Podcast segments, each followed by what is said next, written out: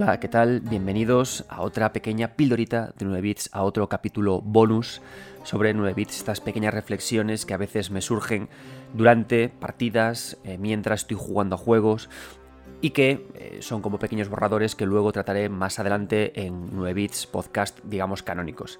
He podido por fin jugar un poquito a Baldur's Gate 3 y he tenido que he tenido que he necesitado hablar un poquito de ese juego. Así que la pildrita de hoy va sobre Baldur's Gate 3 y no os preocupéis que es absolutamente sin spoilers.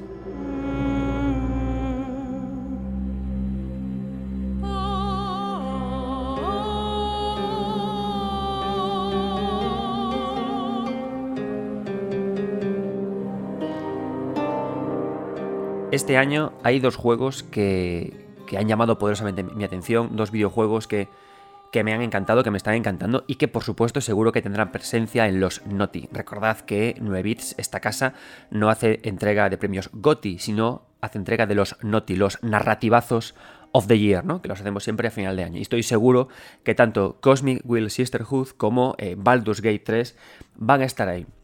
Baldur's Gate 3 es un título más de la saga Baldur's Gate. Yo jugué mucho al Baldur's Gate original, menos a la segunda parte, a Nightwind Dale, pero sí que jugué mucho al, original. Hay una diferencia que yo he querido percibir entre el original y este, y es que Baldur's Gate 3 es más un slice of life, es más un me voy de pandy con colegas, es más un juego con gustos a lo Mass Effect, con gustos a lo Dragon Age, en los que importan las personas, y menos que importa menos la parte de Daños and Dragons, la parte del mundo, y me parece genial. Es un tema que, me, parece muy acertado. He mencionado antes de, también en este, en este capítulo, a Cosmic Will Sisterhood, porque cuando estaba jugando al Baldur's Gate 3, este videojuego de The Construct Team, en el que controlamos a una bruja que lo que hace es charlar con otras brujas para tomar decisiones y llegar y llevar su aquelarre a un punto u otro, es cierto que Baldur's Gate 3 me recordó mucho a Cosmic Wheel. ¿Por qué? Porque son dos juegos que me han gustado mucho y mientras estaba jugando, pensaba, me estaba jugando a Baldur's Gate 3, pensaba, ¿por qué me han gustado tantos los dos juegos?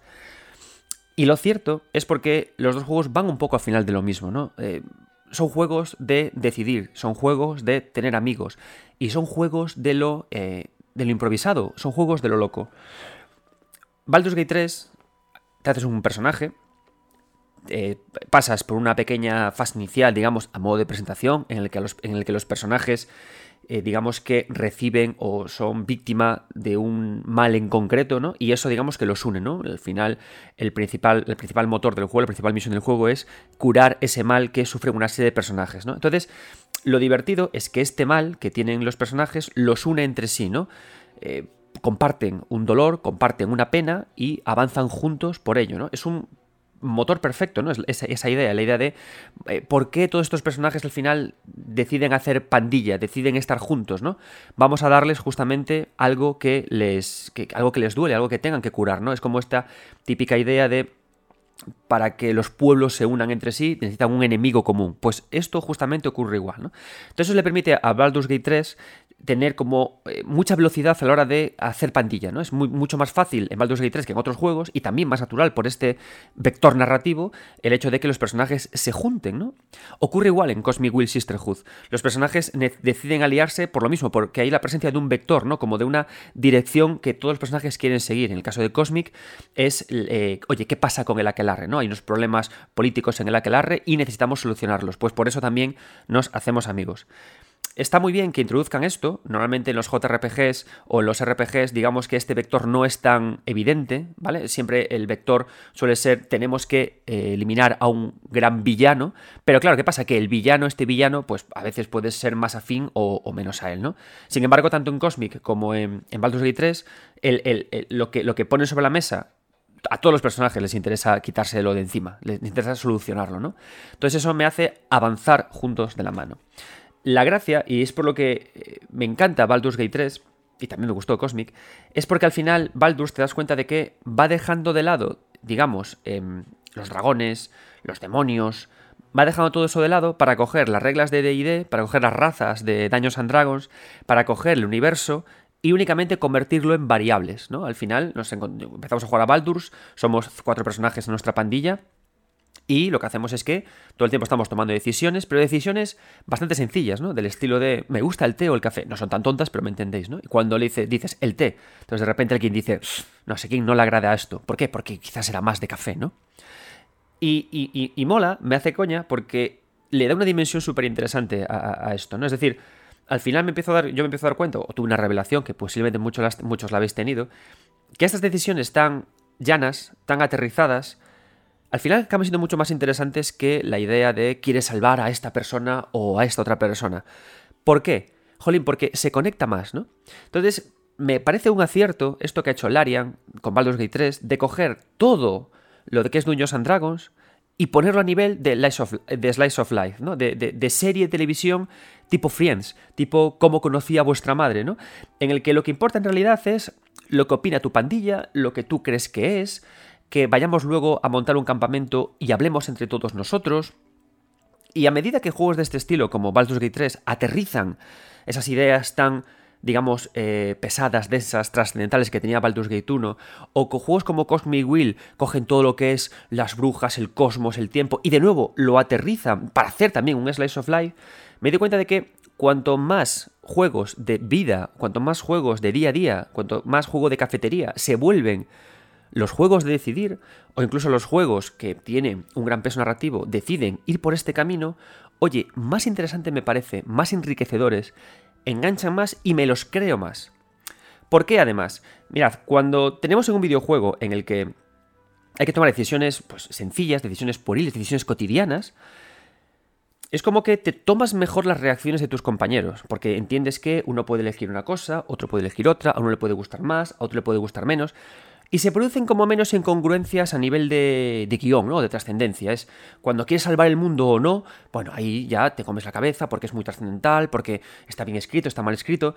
Pero incluso que a, que a un personaje un día le guste el café y el otro día no, pues tampoco te parece tan malo, porque la gente solemos cambiar de opinión, evolucionar las ideas.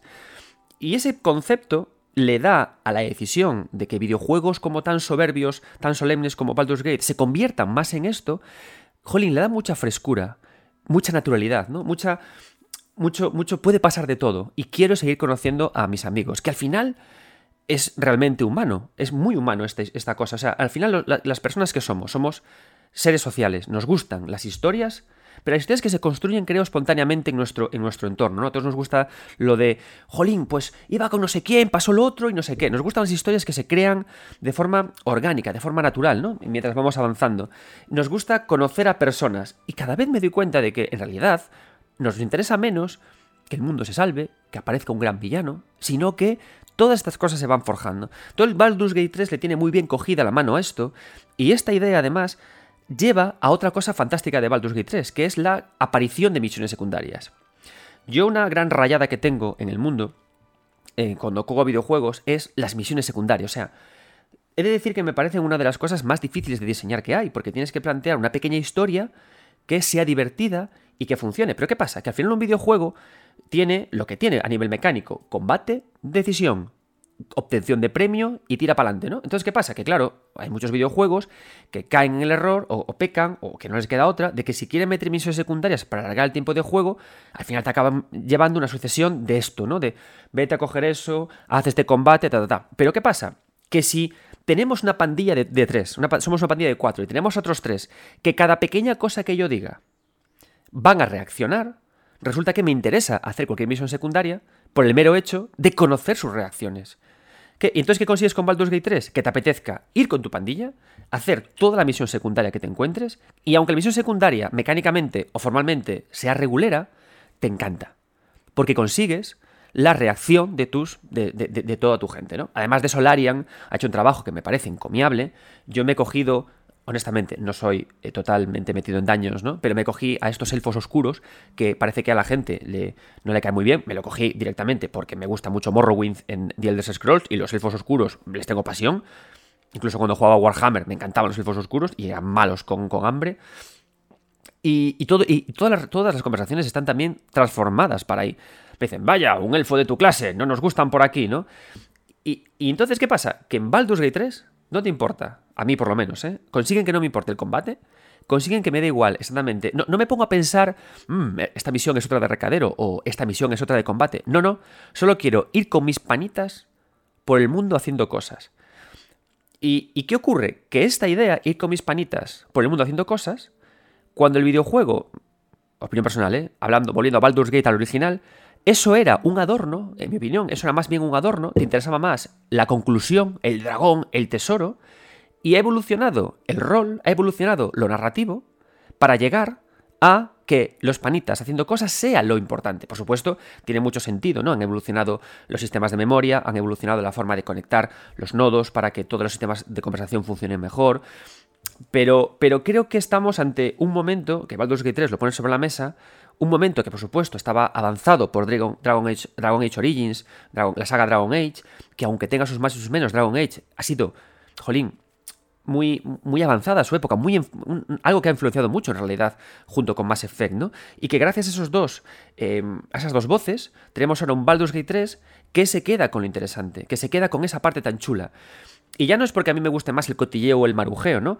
El, el, Belén, el Belén estebaneo, sino porque creo que es, y es a lo que quiero llegar con esta reflexión, con esta perrita con este bonus, que por ser humanos el concepto de que esté delante, antes de cualquier otra cosa, la idea de los panitas haciendo cosas y viendo reacciones, eso creo que es al final como la fórmula o la receta perfecta para que todo lo, maniqueo de las misiones secundarias se pierda o de menos igual y que por lo tanto las misiones secundarias funcionen mejor, la exploración por un mundo abierto funcione mejor y que la propia historia funcione mejor, porque esta es la que importa.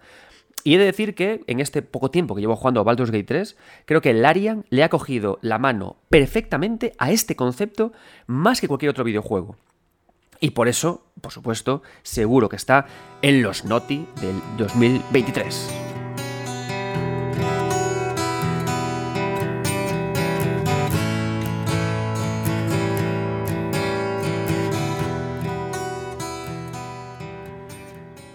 Espero que con este podcast, los que hayáis, tengáis un poco de miedo porque Baldur's Gate 3 es rol del gordo, me escuchéis y digáis, ah, no, que es más más efecto Dragon Age que el Baldur's Gate de siempre, ¿no?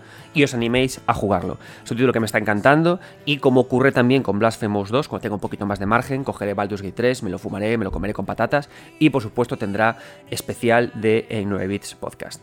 Disculpadme la semana pasada porque no pude traeros podcast. Lo cierto es que el podcast de esta semana, que se llamará Tras el Concepto, me ha llevado a hacer un montón de entrevistas con muchos concept artists y, art directors y me ha hecho imposible poder traerlo durante la semana pasada. Pero esta semana espero que lo tengáis. Animaos a jugar a Baldur's Gate 3 porque va a estar en la gala de los Noti 2023. Muchas gracias a todos, yo soy Adrián Suárez y nunca dejéis de jugar.